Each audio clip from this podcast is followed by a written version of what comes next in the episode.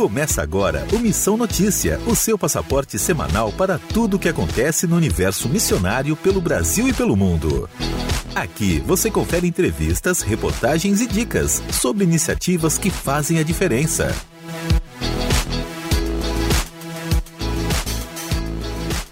Olá pessoal, sejam bem-vindos ao Missão Notícia, o seu passaporte para tudo o que acontece no universo missionário no Brasil e no mundo. Eu sou Lucas Meloni e é uma grande alegria receber você por aqui.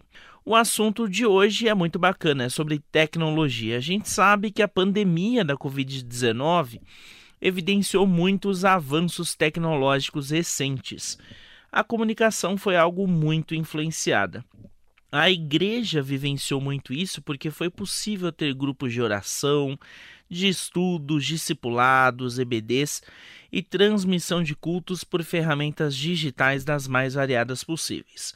O que pouco se fala é sobre o uso da tecnologia dentro da realidade da igreja perseguida.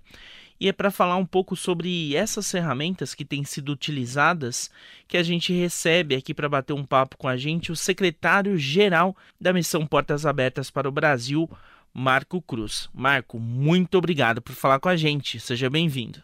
Olá, Lucas. Olá a todos os ouvintes da Rádio Transmundial. É uma alegria estar com vocês aqui no programa Missão Notícia. Marco, a tecnologia é uma espécie de moeda, né? Tem duas faces. Pode ser usada para o bem e para o mal. No contexto da igreja perseguida, o que vocês têm observado de risco para os cristãos?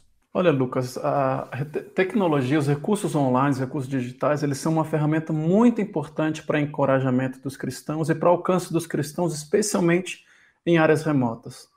Em muitos países onde a gente atua, a tecnologia tem sido um desafio a ser vencido para milhares dos nossos irmãos.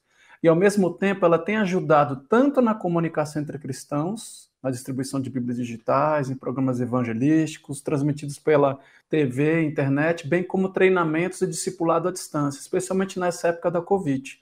Então, como você bem colocou, ela, a tecnologia ela pode ser usada tanto para o bem quanto para o mal, né, é, em relação às comunidades que enfrentam perseguição nos países onde a gente atua o uso da tecnologia para identificar cristãos é, em países de perseguição é uma tendência já identificada por vocês para outros países e outras regiões? Olha, existe uma tendência do aumento do controle e do monitoramento de cristãos em todo o mundo.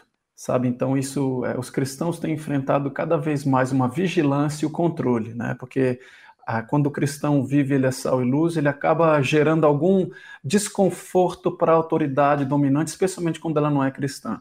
Vou dar alguns exemplos para você. A China, um país onde eu tive a oportunidade de viver por cerca de três anos, ela é uma das que mais aumentou o controle contra cristãos, especialmente é nesse período da Covid-19. É, que, que, aconteceu no início da, da Covid? Né? É, as igrejas se organizaram e, e, se mobilizaram porque não eram mais possíveis os cultos presenciais. Então, as igrejas se mobilizaram e começaram a organizar cultos online. Além disso, a igreja em várias partes da China, estou falando da China, começou a ser uma fonte de alívio e de socorro para os, os é, velhos, os doentes, e mesmo se arriscando usando máscaras, luvas, a, a, a igreja começou a ter uma certa predominância e um reconhecimento das próprias comunidades, mesmo não sendo cristãos. Então, isso levantou um, uma luz de alerta do governo chinês, que é, lá na China, talvez você já conheça, Lucas, e também o ouvinte, o Partido Comunista, o governo, quer ser aquela mão de apoio da, da, da população, quer ser aqueles que, é, que apoiam, que servem a população, especialmente nos momentos de dificuldade. Então, a igreja começou a sobressair, então isso para o governo é uma ameaça. Então, a partir dali, o governo começou a aumentar o controle contra a vigilância, em especial contra a igreja. Por exemplo, proibindo cultos online, ou então permitindo só cultos, porque os cultos online eram abertos, então, é permitindo só cultos online quando as pessoas forem vinculadas à igreja, quer dizer, não podia ser aberto para toda a comunidade. Começou a instalar câmaras de vigilância. Existem cerca de 570 milhões de câmaras de segurança internas na China. Milhões delas têm sistemas de reconhecimento facial. Então, a, a, o governo começou a instalar em, em, nas igrejas câmaras de reconhecimento facial, onde havia suspeita tá? de suspeita de encontros é, de, de igrejas nas casas, porque igrejas nas casas são proibidas. O governo também começou a instalar câmaras, começou a dar prêmios prêmios em dinheiro para pessoas que denunciassem atividades religiosas ilegais dos cristãos. Outra coisa, o país ele está planejando construir um sistema de crédito social, SCS, que será capaz de monitorar ainda mais qualquer atividade que eles considerem antigovernamental. Então, é, até igrejas, existem dois tipos de igreja na China. São as igrejas que são legalizadas, é, muitas conhecidas o movimento patriótico das três autonomias, igrejas que pertencem ao Conselho Cristão da China, é, e as igrejas não legalizadas, são as igrejas que não se submetem a esse controle, a censura do governo, a censura inclusive do sermão. Então, mesmo as igrejas é, reconhecidas legalizadas foram monitoradas, tiveram atividades é, canceladas, então é, foi feita a prisão de cristãos chineses, olha, olha isso, né? no período do ano passado até hoje, cristãos chineses foram presos por comercializar bíblias de áudio e bíblias online, atividade que eles faziam antes da pandemia. Então, houve sentença de 15 meses até 6 anos. Então, é, e o tribunal os condenou por administrar um negócio ilegal, algo que eles já faziam há muitos anos. Tá? Além da China, outro país que é totalitário, que dizem que é a maior democracia do mundo, mas não é, que é a Índia. Né? Há um movimento do partido majoritário, que é o BJP, é um movimento ultranacionalista hinduísta, 80% da população é hinduísta. Então, há um movimento de erradicação das minorias. Para eles, um, esse movimento ultranacionalista se chama Hunditva, e significa que ser indiano é ser hindu.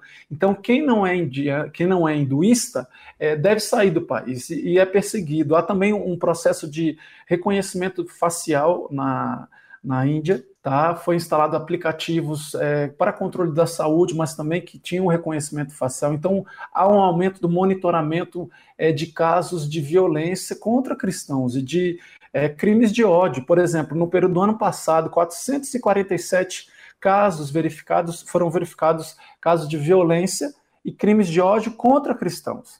É, por causa do uso da tecnologia, tem sido facilitado o controle e a perseguição aos cristãos o uso da tecnologia para identificar cristãos é, em países de perseguição é uma tendência já identificada por vocês para outros países e outras regiões? Olha, a, o, o, grande uso da tecnologia para monitoramento dos cristãos tem acontecido realmente na Ásia, e, e os, grandes, os principais casos são os que eu citei: China e Índia. Mas também há um monitoramento que há o uso da tecnologia, há o uso de informações e redes de contatos em vários países do mundo onde a Portas Abertas atua, nos países da lista mundial da perseguição. Ásia Central, o governo também é totalitário. Onde há governos totalitários, a maioria é, religiosa que não seja cristã, há um monitoramento, com uso ou sem uso da tecnologia.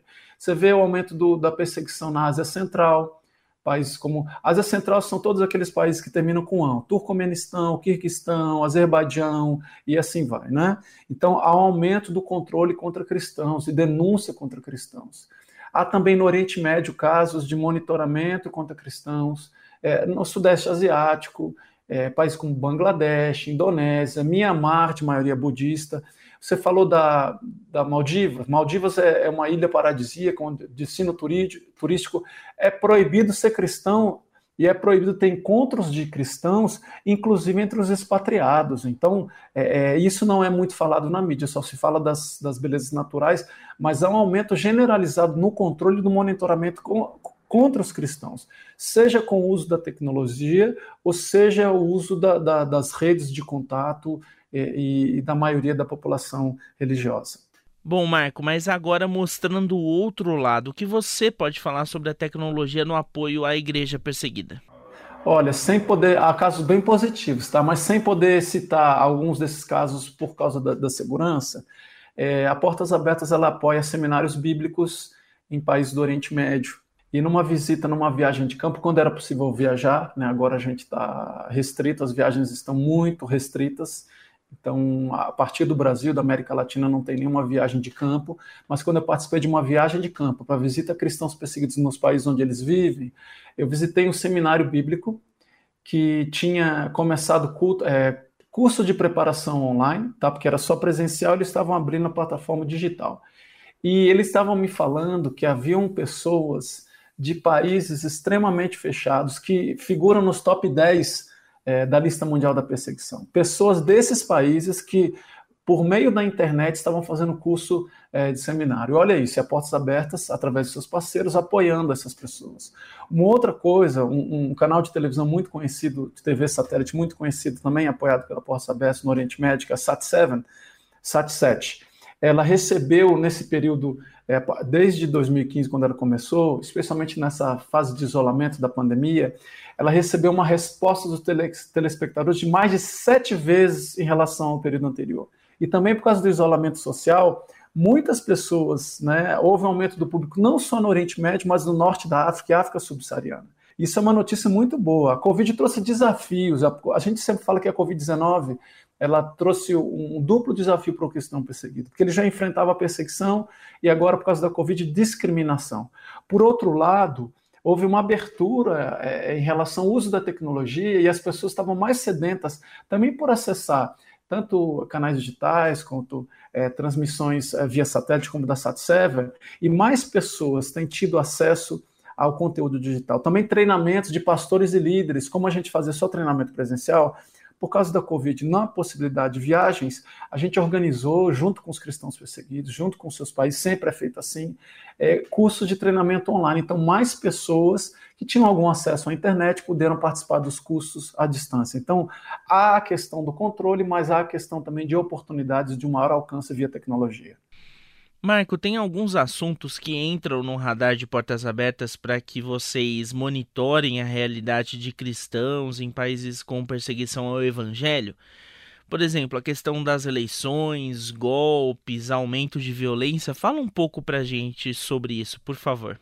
Olha, a gente, a Portas Abertas está sempre atenta no que está acontecendo ao redor do mundo, especialmente nos mais de 70 países onde a gente atua ou monitora não somente a questão religiosa, mas também a questão de política, como eu falei, a Índia, a questão das eleições, quando, o partido majoritário do Narendra Modi, que é hinduísta, assumiu o poder é, e ele foi eleito né, como primeiro-ministro, está no segundo mandato agora, é, aumentou a perseguição. Então, atuação de grupos extremistas, golpes, é, aumento de violência, tratados de paz, como houve na, na, na Colômbia, aparentemente um tratado de paz, mas a perseguição nos rincões, afastado das grandes cidades, aumentou. Então, a gente sempre está monitorando. Né? Um exemplo disso, bem recente, é que no início desse ano houve um golpe de Estado no Mianmar. E rapidamente, a nossa equipe local, a gente chama de equipe de campo, é, se, se mobilizou para que a gente tivesse informações e campanhas, fossem organizadas campanhas a favor dos cristãos no país. O mesmo já acontece em países assim bem conhecidos que já estão em conflito há vários anos, como é o caso da Síria, 10 anos de guerra civil, mais de 10 anos, o Iraque, que enfrentou os desafios do Estado Islâmico. E, e por causa disso, também no mundo, é, é, a situação que a gente está vivendo da Covid, houve um aumento da violência, situação de fome, instituídas e miséria instituídas pela Covid que o cristão perseguido ele passou, além da perseguição, a ser discriminado no auxílio do seu próprio governo. Em muitos países, Nigéria, países da África subsaariana, mesmo no Oriente Médio, Ásia Central, na Índia, é, cristãos não estavam recebendo auxílio governamental. Por quê? A distribuição pelo governo do auxílio governamental, que era cestas básicas, álcool gel, água, é feita pela liderança local. Como a liderança local não é cristã, essa liderança discrimina os cristãos e os cristãos não estavam recebendo apoio. Então, a Portas Abertas se mobilizou através de seus parceiros e através das doações. Eu quero agradecer no ar mais uma vez os parceiros aqui do Brasil e as parceiras, por meio das suas orações e doações, que a igreja tem sido abençoada é, por, nessa época de Covid. Então, essas são algumas das, das coisas que estão no radar da Portas Abertas no momento. É isso, Marco. Muito obrigado pela sua participação aqui no Missão Notícia. Quem quiser saber mais sobre o trabalho que Portas Abertas realiza, pode procurar como? Olha, acessa lá o nosso site www.portasabertas.org.br ou manda um zap zap lá no 011 4949 5012, 011 4949 5012, ou encontra a gente no Insta, Portas Abertas Brasil, no Facebook, no YouTube, no Twitter. E obrigado, Lucas, pela oportunidade. É sempre muito bom estar com vocês aqui na RTM e no programa Missão Notícia. Obrigado, Deus abençoe. E toda vez que a gente fala sobre portas abertas, é importante a gente ressaltar o trabalho que é desenvolvido no sentido de dar apoio aos cristãos locais nos mais diferentes contextos de perseguição. Sabia, por exemplo, que existem pelo menos 22 países onde a Bíblia é proibida? Muitos deles estão na Lista Mundial da Perseguição 2022. A Lista Mundial de Perseguição é um levantamento super sério que serve de termômetro para avaliar as fontes e o avanço da violência contra os nossos irmãos na fé pelo mundo. Na edição deste ano teve uma mudança e tanto. A Coreia do Norte, que liderava o ranking há duas décadas, foi para o segundo lugar. O país que ocupou a primeira colocação é um exemplo do acirramento da perseguição aos cristãos no Oriente Médio. Vamos ouvir agora este conteúdo especial que traz um panorama geral sobre a lista mundial da perseguição lançada em janeiro passado. Neste exato momento, cristãos ao redor do mundo estão sendo perseguidos, oprimidos, rejeitados e mortos por causa da fé em Jesus como nunca antes. A lista mundial da perseguição 2022 revela que já são mais de 360 milhões de irmãos nossos sendo expostos a maus tratos, sequestros e discriminação. Um em cada sete cristãos é perseguido pelo nome de Jesus. Essa perseguição extrema e severa não é exclusiva a um lugar específico. Pelo contrário, está presente em mais de 50 nações ao redor do mundo, consideradas os países mais perigosos para um cristão. Pela primeira vez, o Afeganistão ocupa o primeiro lugar da lista. Desde a tomada do governo pelo Talibã, o destino dos cristãos se tornou letal. Fugas, execuções públicas e sequestros de meninas cristãs viraram comuns sob o novo regime. Todos os cristãos no país são cristãos secretos. Se descobertos, poderão enfrentar a morte. Na Coreia do Norte, que ficou em primeiro lugar por 20 anos, a situação também é crítica. Apesar de descer para o segundo colocado na lista, as condições de vida dos cristãos norte-coreanos atingiram seu pior nível. Em diversos países da África, o avanço dos grupos extremistas islâmicos aumentou consideravelmente. A Nigéria é considerado o país mais violento para um cristão, onde muitas das marcas deixadas pelo Boko Haram são irreparáveis. Na Ásia, governos nacionalistas buscam silenciar a igreja. Na América Latina, há três colocados na lista de 2022: Colômbia, Cuba e México. Apesar de toda perseguição, pressão e violência, os nossos irmãos têm uma garantia: eles não estão sós. Para mais informações, acesse nosso site www.portasabertas.org.br. Emissão 76% das mortes de crianças ocorridas entre 2009 e 2019 no Brasil foram de pessoas negras. É isso que aponta levantamento realizado pela Organização Cristã Visão Mundial, divulgado em outubro passado.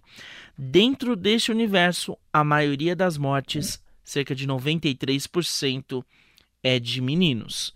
A pesquisa traz um panorama geral dos casos de homicídios infantis no país, ao longo deste período histórico. Em 2009, por exemplo, foram registradas 8.230 mortes de crianças e adolescentes. O índice mais elevado foi contabilizado em 2017, quando os óbitos chegaram a impressionantes 11.804 registros. Desde então, os indicadores apresentaram uma tendência de queda, chegando em 2019 a 6.930. As quatro cidades com taxas mais elevadas em homicídios infantis, segundo a visão mundial, são Salvador, Duque de Caxias, Natal e Jaboatão dos Guararapes. A cidade com menor taxa é São Paulo.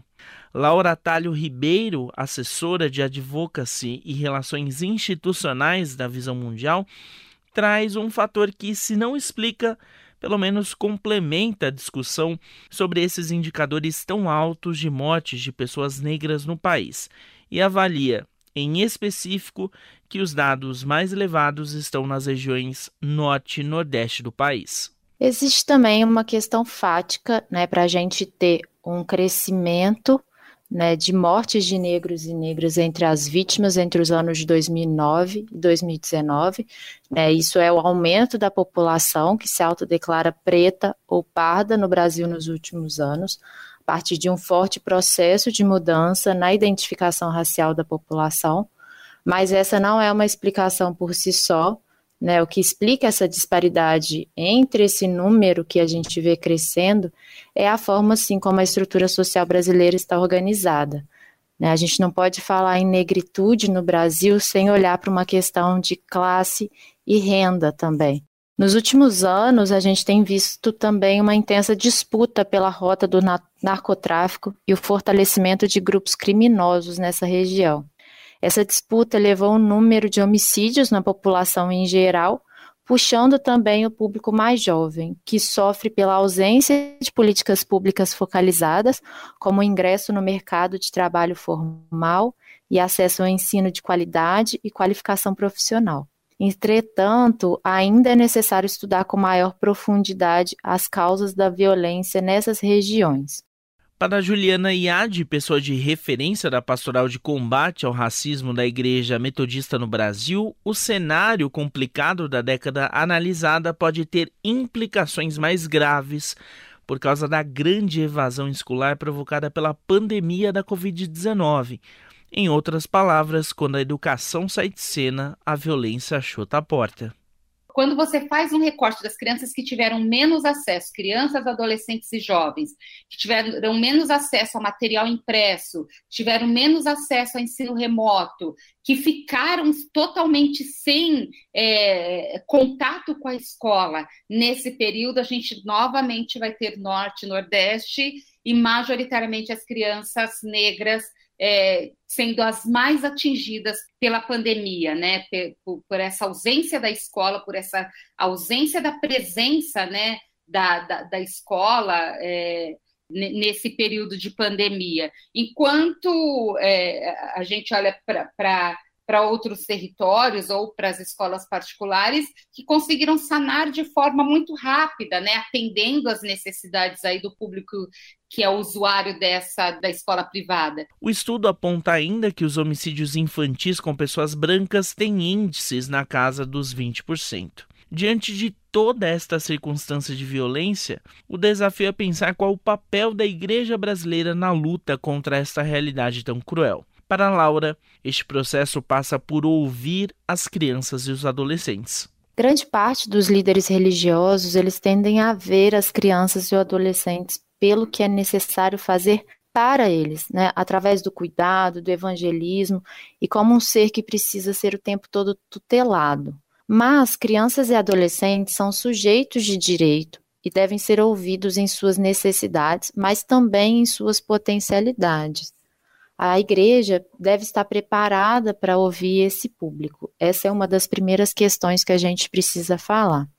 A segunda, né, para além disso, a gente acredita que a igreja precisa ser ativa na promoção da justiça, utilizando sua influência em favor daqueles que estão em situação de vulnerabilidade social. A igreja tem um papel social fundamental e precisa se integrar nas políticas de promoção de igualdade, apoiando as iniciativas que tenham como objetivo a redução da violência contra crianças e adolescentes, principalmente nas comunidades que estão inseridas. Para conferir o levantamento na íntegra e os dados detalhados, acesse visãomundial.org.br, com apoio técnico de Tiago Lisa, Lucas Meloni para a Rádio Transmundial. Anota aí. Pessoal, numa nota aí desta edição, eu quero falar com vocês sobre o livro A Visão Missionária na Bíblia, de autoria do missionário professor Timóteo Carriquet. Este livro, publicado pela editora Ultimato, é muito bacana e traz um panorama bem amplo sobre os desafios que existem no fazer missões pelo mundo. Carriquet mostra a Deus em busca de seu povo e no cumprimento do chamado apresentado à igreja de mostrar o amor de Cristo às pessoas em diferentes partes do mundo. De forma bem prática, o autor mostra o sentido missionário presente nos textos bíblicos e aponta maneiras e ideias que contribuem para a capacitação de quem se dispõe a transmitir a mensagem do Evangelho de Cristo. Então anota aí essa recomendação, porque vale muito a leitura. A visão missionária na Bíblia de Timóteo Carriquer pela editora Ultimato. Você pode adquirir a obra em ultimato.com.br barra loja. E a gente encerra por aqui o Missão Notícia. E se você quiser conferir de novo todo o conteúdo dessa edição, você pode ouvir pelo site transmundial.org.br ou em podcast nas principais plataformas de áudio. Só buscar por Missão Notícia. O MN é uma produção da Rádio Transmundial e conta com os trabalhos técnicos de Lilian Claro, Thiago Lisa e Pedro Campos. Pessoal, até a próxima edição.